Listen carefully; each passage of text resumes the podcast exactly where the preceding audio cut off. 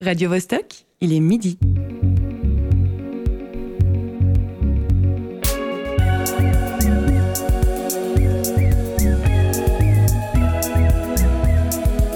Midi bascule.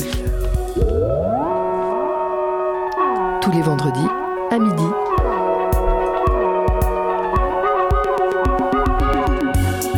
Le fait de devoir le dessiner, de toute façon, ça oblige à réfléchir à la mise en scène de ses souvenirs. C'est-à-dire que euh, souvent, ça va être simplement des ressentis, des souvenirs un peu bruts, euh, une ambiance. Et de la même manière que les souvenirs qu'on a dans la tête sont rarement euh, parfaitement rangés et archivés et avec des mots précis. Donc je trouve que la bande dessinée, c'est ce qui permet le plus de venir avec justesse rechercher ces souvenirs-là et les retranscrire. Si vous nous entendez, c'est qu'il est midi à la Cité internationale de la BD et de l'image à Angoulême. Au pavillon de la BD à Québec, il est 9h et midi dans les studios radio du Théâtre Forum Mérin. Vous venez d'entendre les mots de Pénélope Bagieux, l'autrice et dessinatrice de Culotté ou encore Les Strates. Et vous l'aurez peut-être deviné, aujourd'hui nous allons parler bande dessinée. À la technique, Alexis Rafaelov et Cyril Fay. Au micro, Guillaume Pilancet et Marie-Ève Musy. J'étais absente la semaine dernière. Je suis vraiment heureuse de vous retrouver, vous ne savez pas à quel point. Eh bien, bienvenue à tous, c'est Midi Bascule. La bande dessinée est une affaire qui cartonne. D'après le directeur général de Payot, Pascal Vandenberg, ce type d'ouvrage représente environ un tiers des ventes de livres. Même en 2020, alors qu'en raison de la pandémie, le marché de l'édition a reculé de près de 5%, les ventes de BD ont de leur côté progressé, de 9% pour les adeptes des chiffres. Et apparemment, Genève serait le siège du 9e art. Les auteurs et autrices de talent y foisonnent. Zep et son succès planétaire, Poussin, Tom Tirabosco, Nadia Ravisioni ou plus récemment Léonie Bischoff. La liste n'est pas exhaustive évidemment, mais on va entendre d'autres noms durant l'émission. Il faut dire que dès 1827, le genevois Rodolphe Töpfer a lancé une véritable tradition dans sa ville en associant, pour la première fois de l'histoire, des textes à des images. Ces dernières années, tout s'accélère. Une école supérieure de bande dessinée voit le jour, le SBDI, formation unique en Suisse. Un musée consacré à cet art est en pleine élaboration et la aide a lancé un bachelor en illustration en septembre 2021. Bref, ça ne s'arrête plus. Aujourd'hui, on explore ce développement hardi et fécond qui a lieu dans la cité de Calvin. Pour en parler aujourd'hui, nous avons en studio Yanis Lamakia, auteur et éditeur de bande dessinée. Pas trop dur de venir dans un média sans images Non, ça va, je crois que ça va aller. Rachel Maisonneuve nous propose un reportage qui nous emmènera en visite dans le futur nouveau musée de la bande dessinée à Genève. Nous aurons également au téléphone Daniel Pellegrino, éditeur de la maison genevoise Atrabile, pour parler entre autres de la crise du papier. Et bien sûr nos chroniqueurs merveilleux Olivier Motta et José Lillo. Olivier, tu nous prépares un festival à toi tout seul un, festival, il, faut se détendre. Je, je, déprime, vous déprimez pas, vous? Moi, de, notamment depuis que je fréquente José Lilo, j'ai souvent envie de mettre la tête dans le four. Donc euh, aujourd'hui, détente, jeu, bonne humeur. Très bien. C'est scandaleux. C'est scandaleux. Mais, toi, José, pour une fois, tu n'auras pas besoin de nous faire un dessin? Euh, je, ne sais pas. Je ne sais plus quoi dire. Oui. bon, en tout cas, c'est parti pour ce tour d'horizon de la bande dessinée genevoise. Midi bascule. Yanis Lamakia, on commence avec toi. Bonjour. En, bonjour, euh, en 2005, euh, tu étais âgé de 20 ans, tu remportes le prix Rodolphe Töpfer pour The Beauty and the New Fashion Hall. Qu'est-ce que cette récompense t'a ouvert comme porte ou t'a apporté pour la suite de ton parcours? Euh, bah, Ça m'a apporté déjà une petite stabilité financière, c'est quand même pas négligeable. Euh, et puis non, euh, bah, je crois que ça m'a donné confiance euh, dans ce que je faisais. Simplement, c'était une reconnaissance qui m'a permis ensuite de, peut-être me lancer dans des, dans des projets que j'aurais pas osé faire avant. voilà. et puis aussi simplement, sans doute que ça, ça, ça, a aidé à créer des contacts, à rencontrer des gens, à donner une petite visibilité à, mon travail. Ouais. Mhm. Effectivement, les défis te font pas peur. En 2018, tu lances la collection RVB entièrement dédié à des ouvrages numériques. Mhm. Quelle liberté apporte la lecture sur écran par rapport à une bande dessinée au format standard sur papier? Ouais, c'est une bonne question. Je pense que ben théoriquement, on peut faire un peu n'importe quoi sur un écran. Et euh, assez vite, pour moi, euh, la question, ça a été de savoir plutôt qu'est-ce que je trouvais intéressant, euh, comment on pouvait utiliser l'écran d'une manière où vraiment j'avais l'impression que ça apportait quelque chose au médium. Et donc ça, c'est des questions que je me suis posées avec d'autres d'autres auteurs et autrices de bande dessinée. Et c'est ça qui a donné naissance à, cette collection, qui est avant tout une collection montée par des auteurs pour permettre à des auteurs d'avoir une liberté d'expérimentation. Moi, je pense que pour répondre à la question, déjà juste les formats, en fait, de pouvoir faire de la bande dessinée sur des longs scrolls horizontaux, des scrolls verticaux, ça donne un rapport complètement différent à la page, ça donne euh, un rapport différent au rythme, à la narration et donc au dessin. Voilà. Et après, on peut aussi amener des petites euh, questions d'interactivité. Des fois, on a des grandes images cliquables et, là, évidemment, quand on cherche un lien cliquable dans une grande image, on regarde l'image différemment. On, la lit euh, peut-être en cherchant des détails et donc on voit des choses. Donc l'image, elle peut être pensée différemment. Donc c'est vraiment un nouveau rapport à l'image, mais toujours dans la narration, toujours dans la lecture. Oui, il Voilà. y a des histoires cachées, hein, c'est Ouais, ça. C'est ça. ouais. Les zones cliquables sont pas Ouais. forcément euh, montrées. Non, non, non. euh, des fois plus ou des fois moins, c'est l'auteur qui décide. Mais ouais, des fois, il y a des. Bah, dans l'ouvrage d'Oriane Lassus, euh, on, on se balade dans un, dans un long supermarché et on cherche des endroits cliquables. Et des fois, oh, je spoil un peu, mais bah, il y a- celui que les gens trouvent le moins, c'est une petite caméra qui est dans un coin. Et vraiment, elle n'est pas faite pour être visible. Mais voilà, euh, au bout d'un moment, on la trouve et puis on clique dessus. Et en fait, le fait de devoir chercher ça, bah, ça fait qu'on se balade dans l'image. Et en fait, on va trouver plein de petites choses rigolotes, des paquets de chips avec des noms bizarres, des, des, des plein de produits. En fait, le supermarché est rempli. Il y a un, un petit côté où est Charlie, comme ça, qu'on a pu ramener dans la bande dessinée, alors que c'est pas forcément évident dans un livre. Mais là, avec ce support-là, on arrive à le faire tout en restant vraiment dans la lecture. Et moi, c'est ça qui me trouve, que je trouve intéressant. En créant cette collection, tu connaissais bien le dessin et les planches, mais justement le code, c'est quand même un autre monde pour l'aborder. Oh oui. Qui as-tu contacté? Tu t'es bien entouré? Euh, ouais, j'ai en fait simplement c'est venu euh, aussi en parlant avec des amis qui codent, avec euh, des gens qui sont déjà un petit peu là-dedans, et euh, c'est venu assez simplement en fait à travers des discussions. Et aussi j'ai vu des choses sur internet en, en me baladant, en allant fouiller sur des sur des sites d'auteurs, sur des blogs, des trucs comme ça. Et puis en fait, je, je- voilà, on était à se dire ah mais il faudrait fédérer tout ça au sein d'une collection, d'un groupe, euh, voilà, une sorte de je sais pas, on pourrait dire un mouvement, mais enfin voilà, un, quelque chose d'un petit peu euh, où on, arrive à faire des liens euh, entre toutes ces choses. Voilà, et donc le code, simplement, moi j'ai un petit peu appris, et puis surtout j'ai été aidé par des développeurs qui sont des développeurs Genevois, euh, Maison de Net Oxygène, voilà, qui, nous, qui nous aident, enfin qui, avec qui on travaille pour ça. Quoi. D'ailleurs, le nom de la collection est, est une référence au codage informatique des couleurs rouge, vert, bleu, RVB. Exactement. ouais. Et au niveau Par de... opposition à- aux couleurs imprimées qui sont aussi en magenta, jaune, noir, c'était un peu aussi le. Magnifique. Euh, la diffusion et la promotion euh, sont importants et tu nous as amené euh, des cadeaux.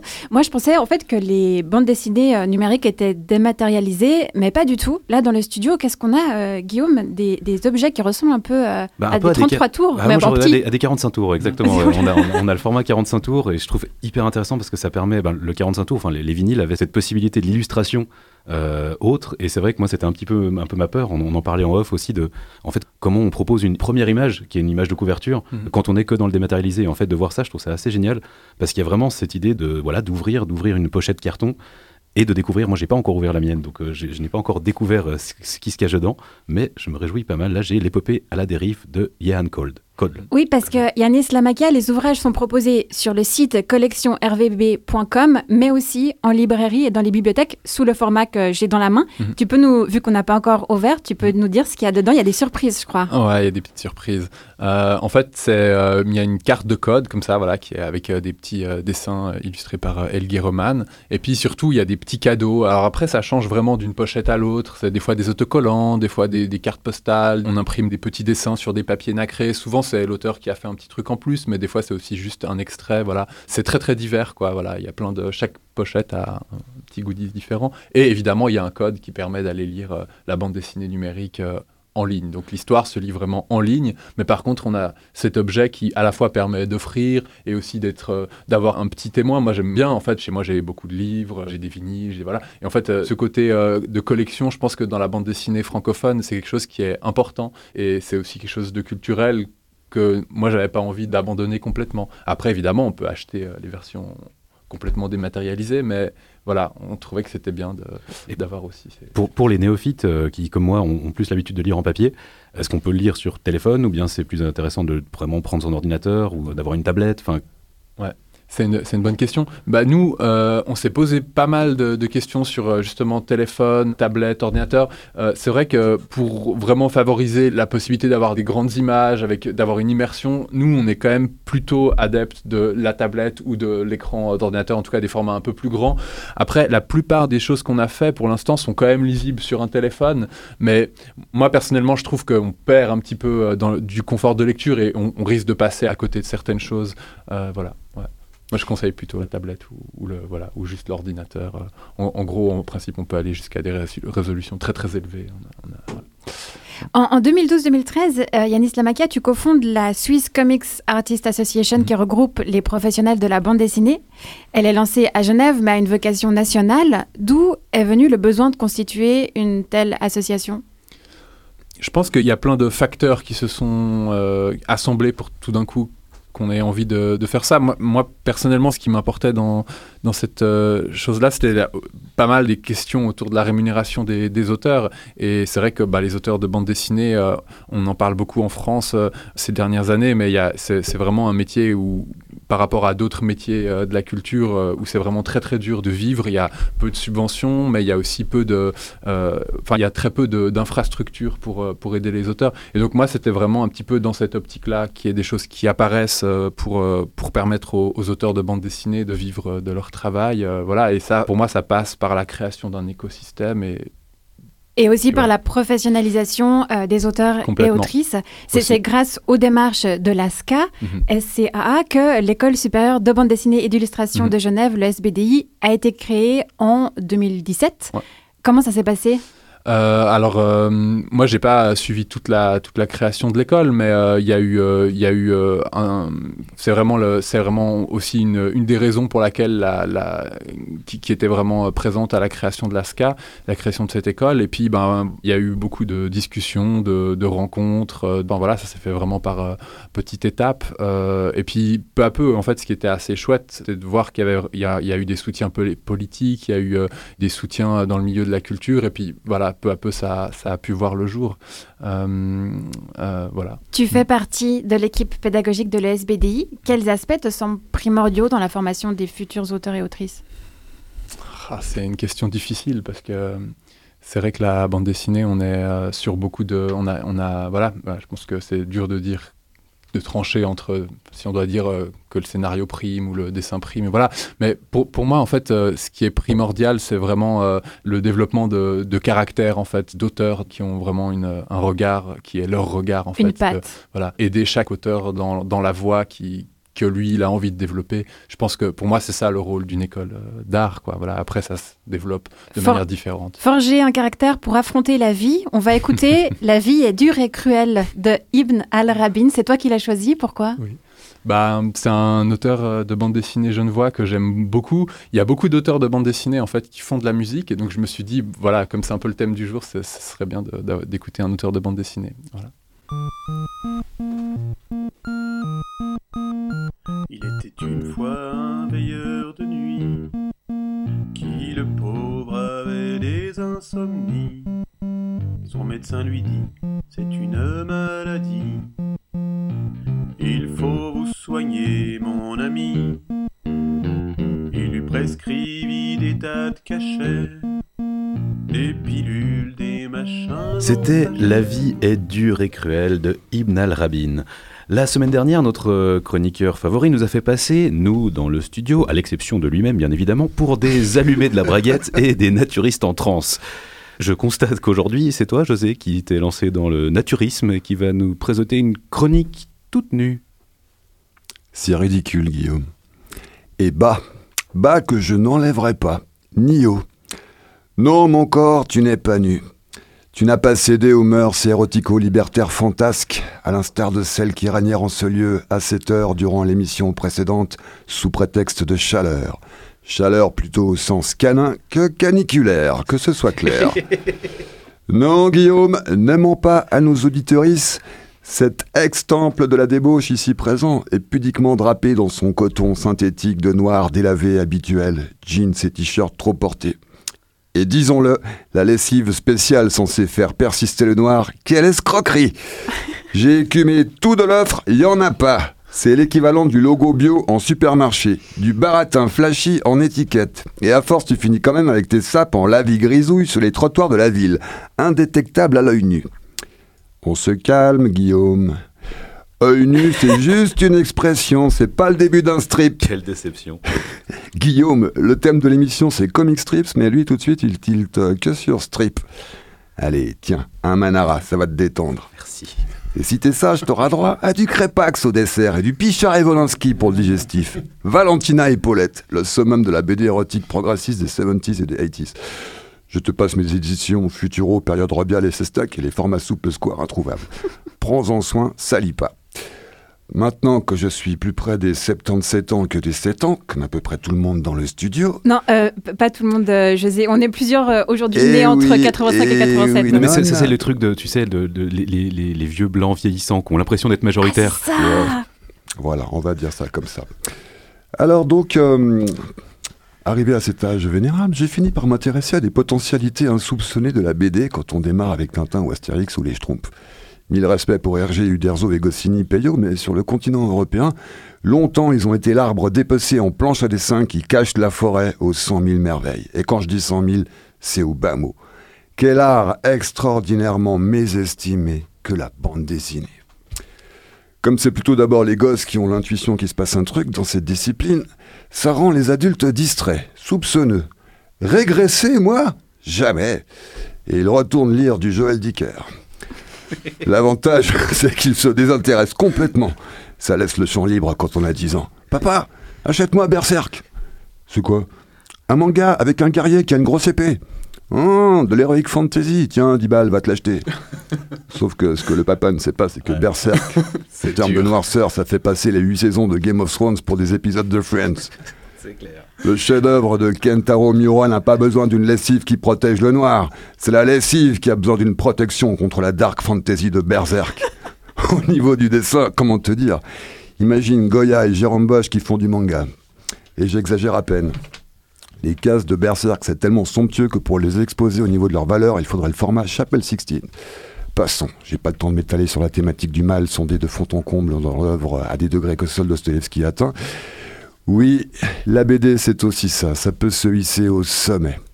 On le savait quand on a pris en pleine face le Mouse de Art Spiegelman, lauréat du prix Pulitzer. On aurait dû aussi s'en douter un peu plus quand il se passait un truc quand les dadaïstes et les surréalistes dans les années 20 encensaient les strips de Crazy Cat euh, de George Herriman. Euh, oui, bon coucher, Guillaume. hein.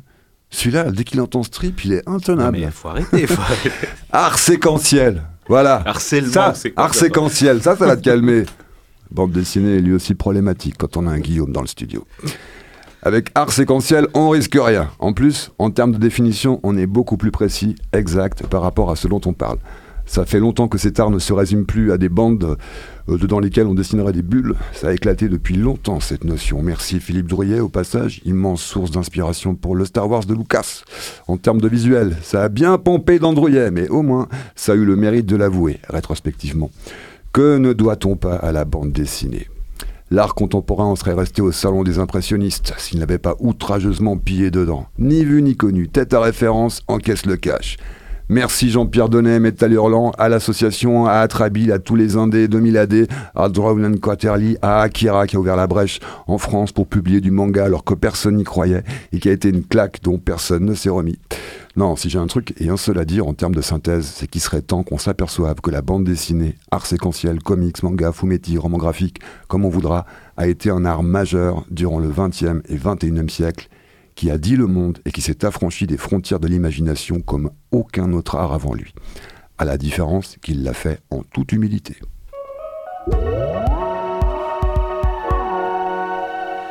Merci, merci José. Je, je prends tellement cher dans tes chroniques. De plus en plus, de semaine en Oh. semaine, je prends de plus en Les plus cher. sont bientôt là. Ah, c'est ça. Élogieux avec la bande dessinée, mais Yanis Lamakia, quel est euh, ton ressenti? C'est difficile d'être pris au sérieux euh, avec cet art mésestimé quand on est dessinateur de BD Euh, ouais, sans doute, sans doute. Mais c'est vrai que c'est un, discours qui revient euh, souvent chez, les auteurs de bande dessinée, ce- ce- cette question de, de, de la reconnaissance, de ce voilà. Moi, moi, je personnellement, c'est pas Enfin voilà, c'est pas, c'est- je le vis pas mal. Je, voilà, je sais pourquoi je fais ça. Je, je, je, je trouve pas. Enfin, je trouve que la bande dessinée est tellement euh, géniale en fait, euh, sans, sans- vouloir insulter personne. J'ai l'impression que c'est un art qui est bien au-dessus de tous les autres. Donc j'ai aucun, j'ai aucun. euh, non, c'est, je dis ça par provocation. hein, c'est, mais, euh, mais non, je. j'ai- C'est un art qui peut se permettre d'être au-dessus de tous les autres. c'est, moi- enfin, moi, je trouve que c'est vraiment, c'est un, c'est un langage qui est à la frontière de tellement de choses différentes, qui est vraiment euh, extrêmement riche. Euh, Il y a, je sais pas, je, peux trouver de la danse, je peux trouver euh, du cinéma, je peux trouver de la musique, je peux trouver de l'architecture, bien entendu, du enfin, de la littérature. Enfin, c'est, vraiment, en fait, c'est, un, un art qui est à la, croisée de- de tous les autres, quoi. Et je pense que c'est, c'est, ça qui, qui, qui, moi, pour moi, le rend tellement intéressant et passionnant, quoi. Un art qui mérite d'être mis en valeur. Justement, un musée de la bande dessinée est en pleine élaboration à Genève. Le projet a été lancé en 2019 par le canton et en est actuellement à sa phase préliminaire. L'ouverture aurait lieu à l'horizon 2025. Le lieu d'exposition serait la Villa Sarrazin. À quoi ressemble un musée en gestation? Notre reporter Rachel Maisonneuve a assisté à une table ronde sur sa conception. Échange un peu particulier puisqu'une autrice de BD était présente pour dessiner les idées émergeant de la soirée. Merci d'être là, c'est super que vous ayez cette euh, curiosité quant au devenir de ce, projet. Euh, on va faire un petit euh, atelier un peu spécial, un peu collaboratif. On s'est résumé à dire table ronde, ça sera... Parce qu'il faut bien donner des titres aux choses. Je, je suis actif auprès de l'AMBDI, l'Association pour un musée de la bande dessinée et de l'illustration. Dans cette association, il y a plusieurs dessinateurs de bande dessinée, comme euh, bah, Zep, comme Kira Bosco.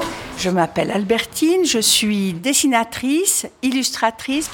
Et donc on est un certain nombre à, voilà, à, à se, à se réunir et à essayer de, de donner des pistes, parler de ce musée, de ce qu'on aimerait y voir, de ce qui serait possible, etc. Et alors, nous aussi, on aimerait recueillir vos rêves à vous, hein, parce que vous êtes aussi acteur. Donc, si vous avez comme ça une, vision de ce musée ou que vous auriez envie, je sais pas moi, qu'il y ait des lieux de lecture, euh, qu'il y ait une, cafétéria euh, avec des rencontres avec des auteurs, tout ce qui vous passe par la tête, vous le dites. Et moi, je vais essayer de le dessiner aussi en même temps. Comme ça, on garde une mémoire, un grand espace de réflexion, parce qu'on en a besoin, on n'est pas tout seul. Et Ouais. je vous dis, moi je verrais bien des brunchs musicaux. Moi, moi, je note hein, les idées. Hein. Brunch Regardez musical. Brunch musical. C'est la même famille. Je m'appelle Michel Pomato, je suis conseiller administratif au Grand Saconnet, en charge entre autres de la culture et du sport. Et cette année, de façon tout à fait anecdotique, maire jusqu'au 31 mai. Ce projet a commencé la dernière législature, ça fait donc, euh, je pense, vers 2019 environ. Alors, c'est un projet qui est beaucoup plus long que ça, hein, puisqu'il y a eu la création de l'association, la MBDI. Donc ça, ça fait quand même un bout de temps. Ils ont travaillé avec euh, le canton de Genève, l'État, pour mettre en place euh, ce musée. Ça rentre dans la politique du livre, hein, mis en place par le canton de Genève. Et à un moment, il y avait la question des lieux possibles, euh, oui, des lieux imaginables pour ce musée. Et c'est à ce moment-là que l'ancien conseil administratif a proposé la possibilité peut-être de cette maison ici, la Villa Sarrazin. Ça permet de faire vivre ce lieu, de faire le lien avec le parc autour. Il y a beaucoup de gens qui se promènent dans le parc ça fait un lieu euh, qui, qui est attirant. Et puis pour toutes les générations, il y a beaucoup d'espaces différents. On peut présenter beaucoup de BD différentes origines ou différents styles. Je trouve que c'est multiple et en même temps ça fait vivre cette maison. Actuellement, on en est à créer déjà la fondation qui va gérer ce musée. Ce sera une fondation de droit privé, normalement, avec une représentation de l'association, du musée, du canton, de la commune, et aussi des conventions avec des partenaires euh, qui sont en train de se mettre en place avec la ville de Genève, euh, avec le Fonds Topfer, très certainement le fonds BD de la bibliothèque de Lausanne, le Cartoon Museum, Angoulême, enfin. Donc ça prend quand même une dimension qui peut être, euh, en tout cas, largement régionale, sinon internationale. J'ai eu le job de lancer des coups de fil au musée euh, de Bruxelles, d'Angoulême, et quand on a parlé de Genève, la réaction de ces gens, de ces professionnels de la bande dessinée, c'était plutôt de dire Ah ben, ouais, en- enfin, euh, vous y pensez maintenant, euh, ça leur semble tellement tomber, être une évidence. Et puis, on en est maintenant aussi au stade de mandater quelqu'un pour faire le cahier des charges qui permettra après de lancer euh, des appels d'offres pour la transformation, rénovation du bâtiment. Et le canton, normalement, va lancer effectivement un projet de loi pour euh, un financement pour le bâtiment et puis après un financement pour euh, enfin, une partie du, du fonds de roulement euh, du musée. aussi ici d'avoir une partie musée, mais une partie médiathèque plus pour les habitants, euh, parce que vous parlez toujours du niveau international, moi je vois ça au niveau local. C'est une maison tellement belle et ce serait bien si les habitants pouvaient en profiter dans certaines activités, euh, faire revivre, euh, ouvrir cette villa, qu'elle puisse vraiment euh, attirer les gens, qu'elle soit ouverte à notre population, mais aussi beaucoup plus largement au canton et aux gens qui vont venir, avec des expos, des activités, euh, une cafétéria, une librairie. enfin voilà, que ça soit vraiment un pôle de vie et un pôle culturel. Et je trouve ce qui est intéressant, c'est d'être une espèce de zone refuge pour les jeunes auteurs qui se disent bon voilà, j'ai créé ça, qu'est-ce que je fais maintenant? Il faut le dire encore et encore et toujours, on est quand même une plateforme de la bande dessinée, de la narration dessinée extraordinairement riche. Euh, on a deux écoles, euh, la HED et le SBDI. On a des dessinateurs tout jeunes qui sortent de ces écoles et qui commencent à prendre euh, leur envol. Quand je dis heure, c'est aussi is, hein, mais plus tard, bien plus tard, nous on se retirera dans cette association de bande de dessinateurs pour laisser place à un vrai directeur qui lui va chapeauter cette maison et va donner des lignes.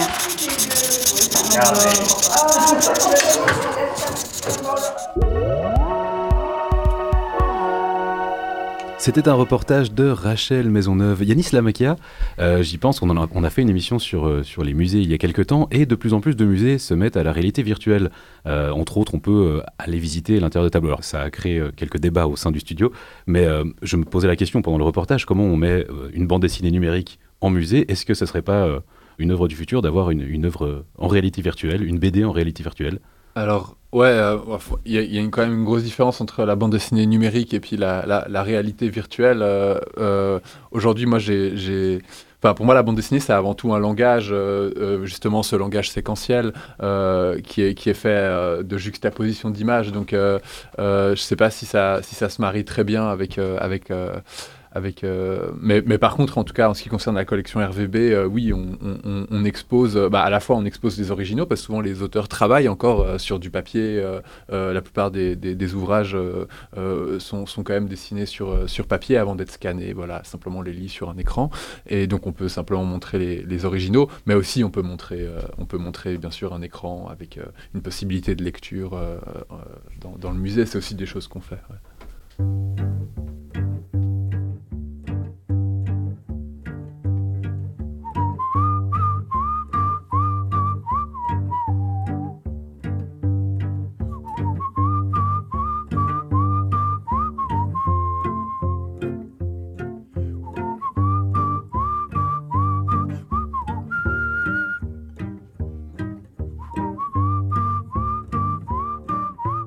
In Hell, I'll Be in Good Company de Dead South. Nous avons au téléphone Daniel Pellegrino, éditeur de bande dessinée chez Atrabile. Bonjour.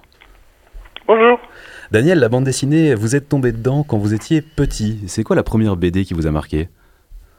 Oula, la première BD qui m'a marqué, euh, je sais pas trop, j'en ai toujours eu un peu entre les mains. Euh, je crois que le gros choc, euh, le gros choc, c'était la découverte de la bande dessinée des Marvel, des super-héros. En fait, euh, c'était le, truc qui m'a vraiment rendu complètement fou. Euh, voilà, donc c'était les, couleurs, les bagarres, les costumes, les voilà. C'était ça le, truc qui m'a vraiment euh, rendu complètement accro à la bande dessinée. Atrabile, Atrabile depuis 25 ans, c'est une équipe, vous êtes quatre. Le but c'est de publier, alors le but au début en tout cas c'était de publier des jeunes auteurs et autrices. Maintenant de plus en plus ça, s'exporte, il y a de plus en plus d'auteurs de l'étranger. Euh, dont du Japon je crois d'ailleurs. Ouais, ouais, ouais, ouais, ouais, ouais. Non, bah, il y, y a 25 ans, en fait, il y avait peu de, il y avait pas, en fait, de, structure éditoriale à Genève. Donc, l'idée pour nous, c'était un petit peu de soutenir la scène locale en, en montant un Trabille assez modestement, donc publier un peu des copains, des gens qu'on avait connus par rebond, en participant à d'autres petits projets à Genève. Et puis, euh, en fait, euh, très rapidement, il s'est passé un truc, parce que je crois qu'on, on comblait un petit peu un manque et puis à l'époque il y avait quand même beaucoup moins de, de bandes dessinées en général en termes en termes de, choix éditorial, de, de nombre de publications. Donc on a été en guillemets assez vite remarqué et puis aussi bien par les par des lecteurs, par des libraires que par des que par des auteurs. Donc euh, très rapidement on s'est retrouvé à à publier des auteurs étrangers, euh, des Norvégiens, des Espagnols, euh, voilà. Euh, et puis, du coup, maintenant, on publie grosso modo un tiers de dessinateurs du cru. Chaque année, à peu près euh, 3 ou 4 livres de dessinateurs genevois. euh, et puis, le reste, c'est des, gens d'un peu partout dans le monde, dont des, japonais, effectivement. La création d'Atrabile, ça s'est fait un peu pendant les, années squat à Genève. Euh, Qu'est-ce qui a changé depuis, mis à part le, nombre peut-être de publications dans, la manière d'aborder la BD ou, ou peut-être dans le fond de ce qui s'écrit et de dessine en bande dessinée? Oula, il y a tellement de choses qui ont qui ont changé que je ne saurais pas par où commencer. Bah, il y a le nombre de publications, effectivement. Il y a le fait aussi que peut-être la bande dessinée qu'on offrait à l'époque était une bande dessinée un petit peu un peu différente. Elle s'est construite un peu en réaction face à la bande dessinée dite euh, mainstream. Euh, on sortait des années 80 avec une bande dessinée euh, peut-être euh, très formatée, des objets, euh, des objets qui étaient, identiques. Enfin, cette bande dessinée cartonnée, euh, 48 pages couleur. Et puis, un peu partout en Europe, que ce soit en, ben, en Suisse avec nous, mais aussi en France, en Belgique, et des éditeurs essaient de faire une bande dessinée euh, qu'on appelait alternative, euh, qui était euh, moins formatée, qui s'intéressait peut-être un peu plus au réel, un peu plus euh, voilà, au rêve, euh, des choses très différentes. Et puis, euh, ça, c'est quelque chose qui, à l'époque, était regardé avec des gros yeux par le lecteur à bande dessinée, et maintenant qui est passablement accepté, qui a même été complètement récupéré, parce que à l'époque, je pense, la bande dessinée était très scindée entre la bande dessinée très, euh, euh, disons, de, de pur divertissement chez les gros éditeurs et une bande dessinée peut-être un peu plus exigeante chez les petits éditeurs. Maintenant, on voit que les gros éditeurs s'y sont mis à faire cette bande dessinée dite du réel. Ou... Voilà, donc ça, c'est une des choses qui a changé. Le paysage euh, bande dessinée, en fait, est sans doute beaucoup moins scindé entre euh, ces deux pôles euh, qui a 25 ans. Euh, voilà, ça c'est juste pour un aspect, éditorial. Après, il y a l'arrivée du manga et les différentes vagues. Il y a, la, la su- la surproduction aujourd'hui, des, milliers de, titres qui sortent chaque année. Il y a, beaucoup de choses ont changé. Au niveau du format, énormément aussi de ben, la, découverte, en tout cas pour le grand public, des, romans graphiques où ben, vous en parliez de quitter ce- cet espace des 48 pages Euh, par contre, au niveau du, du- moi j'avais une question au niveau du genre euh, parce que je, je pensais à, à, entre autres euh, Pénélope Bagieux. Euh, Enfin, il y a de plus en plus en fait d'autrices qui, qui font une BD, en tout cas des dessins très politiques. C'est aussi quelque chose qui, a, qui a lieu chez Atrabile. Euh, on s'est jamais vraiment posé la question en ces termes-là en fait chez nous. C'est-à-dire que très, en fait, dès, dès le départ d'Atrabile, on a publié des femmes. Euh, et on n'en a jamais fait euh, ni un- une espèce de, de enfin, on s'en est jamais vanté. En même temps, pour nous, ça a toujours été assez naturel de publier des femmes. Nadia Revisioni, euh, Isabelle Pralon, enfin plein d'autres, Peggy Adam. Euh, chaque année on publie des femmes. Je je sais pas quoi dire vis-à-vis de ça en fait. Euh, le seul truc qui a qui a changé, c'est que peut-être un petit peu, c'est qu'à l'époque on disait ah des femmes dans la bande dessinée et puis que pendant des années quand on interviewait des femmes, on leur disait alors euh, être une femme dans le milieu de la bande dessinée, voilà. J'espère peut-être que ça change un peu. Puis qu'on se posera un petit peu moins ces, ces questions autour du fait d'être une femme dans un milieu soi-disant de mec. Oui, mais au, au Euh, niveau. euh, bonjour. Au niveau plus bonjour. concret, vous avez quel pourcentage d'auteurs et d'autrices, hein, par exemple? Alors, je me suis pas amusé à faire des statistiques. Et peut-être qu'il faudrait. Alors, je pense que c'est comme ça, là, au doigt mouillé. pff, Je dirais peut-être qu'un quart euh, des, des livres qu'on publie, peut-être un quart, un tiers des, des livres qu'on publie sont, sont faits par des femmes. Et en fait, il faudrait, il faudrait que je regarde plus précisément. Et aujourd'hui, par rapport à, à l'école de BD, euh, est-ce que c'est euh, un, un observatoire où vous voyez justement des, des jeunes talents, des jeunes auteurs, des jeunes autrices euh, qui sortent de cette, de cette école de, de BD à Genève? Alors, euh, bah, ce qui est intéressant, c'est qu'à l'ESBDI ou à la aide, euh, de, de ces deux formations qui sont offertes à, à Genève autour de la bande dessinée, il y a beaucoup de femmes, il y a beaucoup de jeunes femmes. Euh, après, il faut voir aussi que les gens qui traversent ces formations-là hein, on sont- se destinent pas obligatoirement à faire de la bande dessinée. Ce qui est intéressant, entre autres, c'est que la bande dessinée euh, s'installe gentiment comme euh, une pratique artistique parmi d'autres, c'est-à-dire qu'on rencontre de plus en plus de gens qui nous disent euh, bah j'ai fait de la peinture, euh, j'ai fait du dessin, j'ai fait de la sculpture, là j'essaie de la bande dessinée, donc c'est tout d'un coup une option parmi d'autres et ça ça se ressent je trouve assez fort dans les écoles d'art. Après il y a des gens qui sortent des écoles d'art qui partent avec quelque chose qui sera un bagage pour leur futur, mais pas obligatoirement un métier. Donc je pense que là c'est peut-être un peu tôt euh, pour voir vraiment le comment tout ça va, qu'est-ce que ces écoles vont donner vraiment en termes de nouveaux dessinateurs ou nouvelles dessinatrices de bande dessinée. Pour l'instant j'ai l'impression que c'est quelque chose qui est traversé.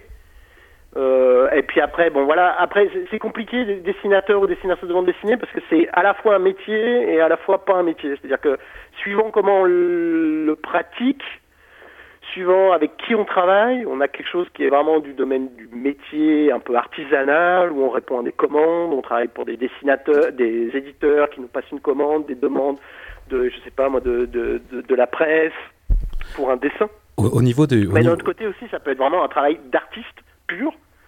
Et là, évidemment, on n'est plus vraiment dans un métier à proprement parler, mais vraiment dans, un- dans une pratique artistique, comme la peinture, comme la sculpture, qui fait qu'on va gagner sa vie ou pas avec ça, qu'on va décider de gagner sa vie avec ça ou pas, et se dire plutôt que c'est quelque chose qu'on pratique en dehors de, de son métier, de son, de son métier au, au quotidien. Je voulais, je voulais Euh, revenir sur le, le- le- le travail d'éditeur. Je sais que vous, vous vivez actuellement un grand problème euh, dont on n'a pas parlé avec Yanis Lamakia parce que tout est, tout est en, en ligne, c'est le, le papier. Actuellement, Mhm. euh, vous, me disiez, vous me disiez en off qu'il y avait de grands problèmes d'approvisionnement de papier. Oui, il y a des problèmes complètement dingues euh, vis-à-vis du papier. Ouais, ouais, ouais, des problèmes complètement insolubles. D'abord il y a une augmentation du prix du papier qui est qu'on n'a jamais vu. C'est-à-dire que on est habitué à, ce que le papier augmente euh, chaque année, et qu'il prenne quelques pourcentages. Depuis un an, ces augmentations, elles sont incontrôlées, incontrôlables. C'est-à-dire du- d'un mois à l'autre, on a des augmentations qui tombent, euh, ce qui fait que quand aujourd'hui on passe une commande chez un chez un imprimeur pour un sur un devis donné qu'on signe, on dit bah tiens ça nous coûtera tant. En fait, on n'est pas du tout sûr que ça soit ce qui nous sera facturé. Et désormais, c'est précisé dans les devis. C'est dit bah voilà. Là, vous signez pour ça, c'est pas sûr que euh, ça soit exactement ce prix-là à l'arrivée. Donc non seulement il y a une il y a une augmentation qui est complètement folle, mais en plus on a des problèmes effectivement d'approvisionnement, c'est-à-dire que les papetiers sont tellement euh, sous l'eau qu'ils prennent des commandes qu'ils peuvent plus assumer. Donc ponctuellement, on nous dit bah en fait non, le papier qu'on devait avoir à telle date, bah en fait on l'aura pas déjà que euh, les, les délais se sont allongés, c'est-à-dire qu'avant on pouvait passer une commande à un mois, après à deux mois, après à trois mois, on en est plutôt à autour de cinq ou six mois pour euh, pour passer la commande de- d'une quantité de papier à travers un imprimeur. Et donc ça pose des problèmes évidemment pour euh, ben, des éditions, mais aussi des rééditions. Ah, Ça pose un problème pour tout, c'est-à-dire que tout est qu'on peut plus rien prévoir. On peut plus ouais, faire, En fait, on faire peut, des... plus, on peut plus rien prévoir. C'est-à-dire que là, moi, j'ai deux titres qu'on qu'on doit réimprimer euh, depuis plusieurs mois, et puis c'est repoussé de mois en mois. À chaque fois, on me dit ah ben non, le papier est arrivé, le papier est pas arrivé. Euh, en plus, on essaie de trouver des astuces pour euh, ramener les, les prix un peu plus bas, alors que il va sans doute falloir augmenter les prix de nos livres. Ça, c'est, ça me semble incontournable. Et puis non, c'est un, un- un- c'est un- une problématique qui touche plein d'aspects de notre métier, aussi bien organisationnel que, que, que financier. Donc c'est un peu un, un casse-tête dont pour l'instant on ne sait pas trop comment on va sortir, ni comment, ni quand, ni. Daniel Pellegrino, en tout cas, on peut retrouver euh, les, titres qui sortent et qui arrivent à sortir sur euh, atrabile.org. Peut-être euh, juste avant de se quitter, merci encore pour ces réponses. La dernière publication, euh, sur quoi les sur quoi les gens, les auditeuristes devraient se ruer?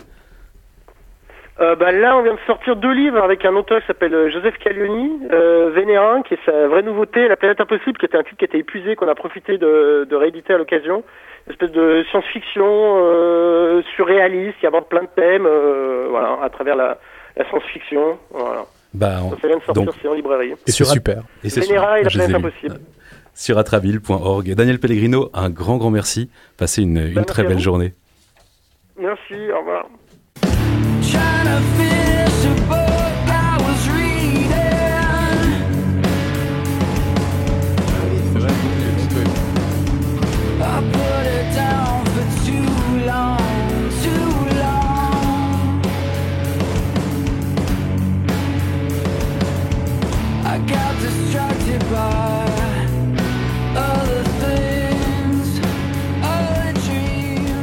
C'était Phase 90 de Quicksand, un choix de l'invité Daniel Pellegrino.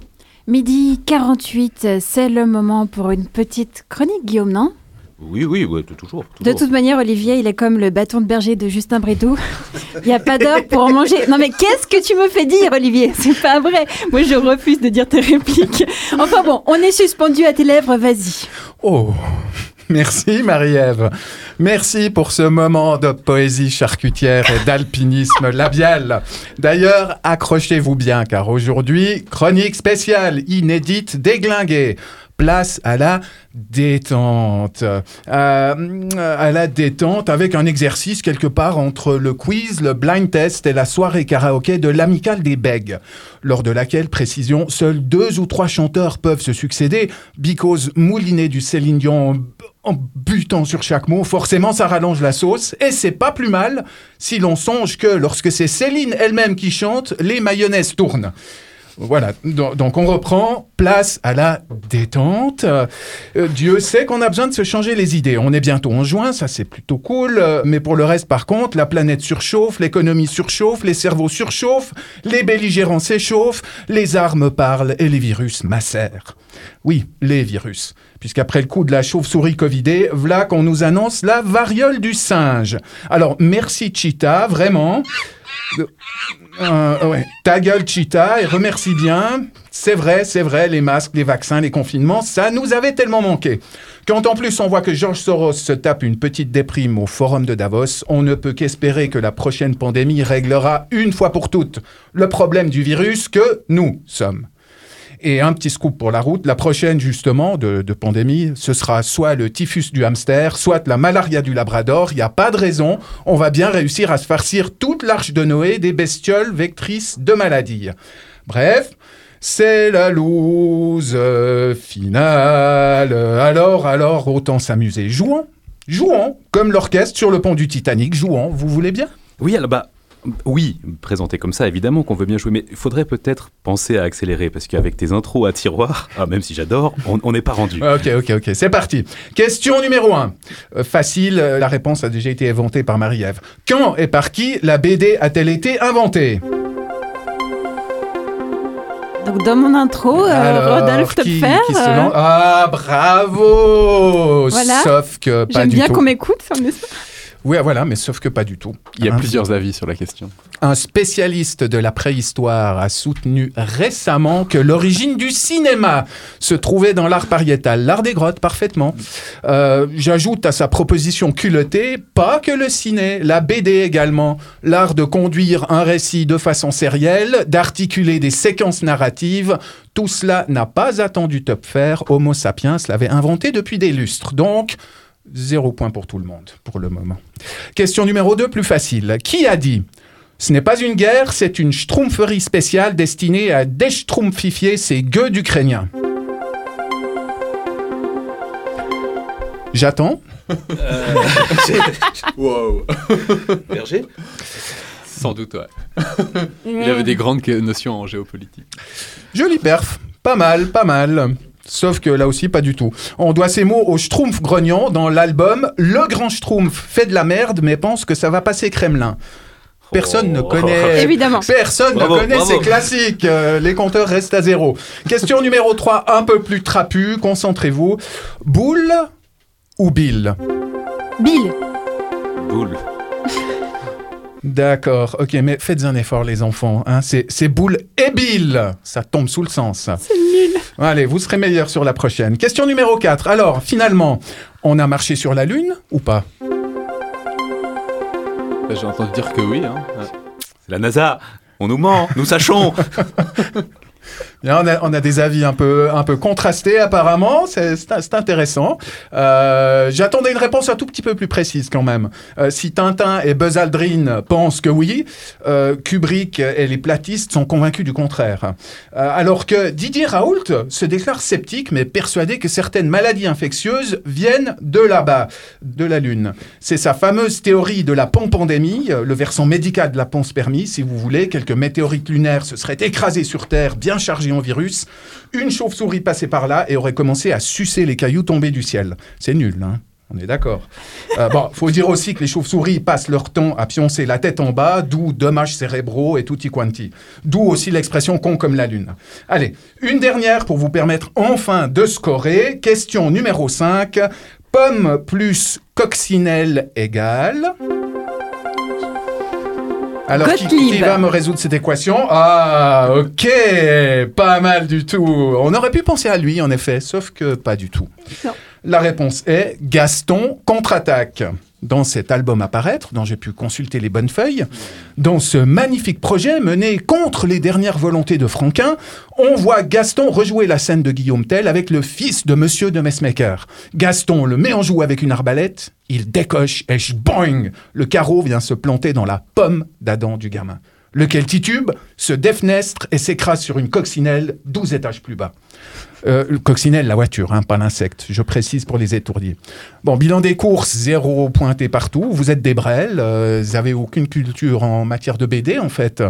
Vous savez quoi, moi, à votre place, j'y consacrerai euh, un midi bascule parce qu'il y a vraiment du boulot.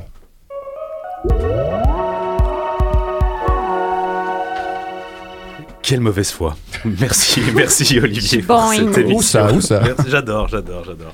On reprendra vraiment ce thème de, de fond en comble. Mais avant, je crois que Marie-Ève avait une, une question pour notre invité. Oui, euh, Yanis Lamakia, il y a pas mal euh, d'entraide entre collègues. Tout à l'heure, au téléphone, on entendait Daniel Pellegrino.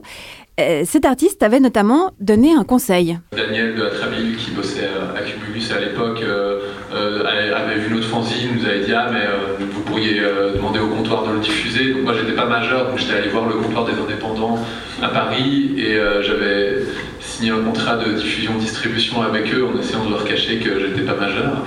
Ça avait marché, et, euh, le contrat, puis ils nous ont diffusé, voilà. Petite précision hein, au public non averti qui nous écoute, un fanzine ou journal libre est une publication de faible diffusion élaborée par des passionnés pour des passionnés. C'est une contraction de l'anglais Fanatic Magazine. Alors, bon, Yanis, tu publies sans être majeur. Euh, en 2018, tu lances la première collection francophone de BD entièrement numérique. Tu es pressé me faire bouger les choses. Quels sont les prochains changements selon toi dans le monde de la BD Oh là là, moi je suis pas prophète. hein. non, mais je sais pas, moi je suis juste animé par euh, des choses que j'ai envie de faire et puis des expérimentations que j'ai envie de mener. euh, voilà, donc j'aime bien chercher, j'aime bien découvrir c'est ça qui m'anime après euh, de, de savoir, de connaître les transformations qui vont avoir lieu à large échelle ou, ou les, changements politiques liés à la bande dessinée. En fait, je, je crois pas que c'est. Je crois pas que c'est vraiment dans les questions que je me pose euh, au fond. Et, et tu nous expliquais en off que même en faisant du numérique, tu étais soumis au même problème que les formats Ouais. standards de bande dessinée à, cause du papier. Comment ça? Ouais. Bah oui, en fait, on a décidé euh, de, de diffuser aussi en librairie euh, et donc de passer par ces cartes de code dont on parlait en, en- en début d'émission, donc qui sont des, des petites enveloppes format 45 tours. Et ben voilà, et ben en fait, c'est de nouveau du papier, des goodies à l'intérieur aussi qui sont qui sont en papier. Et puis ben voilà, là on a eu euh, on a eu euh, 4-5 mois de retard euh, sur, euh, sur, euh, sur la sortie parce que simplement il n'y avait plus de, papier. Donc euh, on avait choisi un papier et puis euh, on, avait, on, on attendait qu'il soit réapprovisionné. Quoi. Ça a pris du temps. Au niveau de cette euh, collection numérique, Olivier avait une que- question très technique, je crois. Oui, euh, on, vous entendait au début d'émission, vous disiez que le, le fichier, on, le consultait en ligne, euh, en, streaming. Euh, Est-ce que c'est pour des raisons, pour des raisons de sécurité, c'est une mesure contre le piratage? Est-ce que ce, fichier, l'accès est garanti de manière pérenne? Bah, nous, en tout cas, on a, créé cette collection dans l'idée que euh, on mette en place une application qu'on met, qu'on met à jour.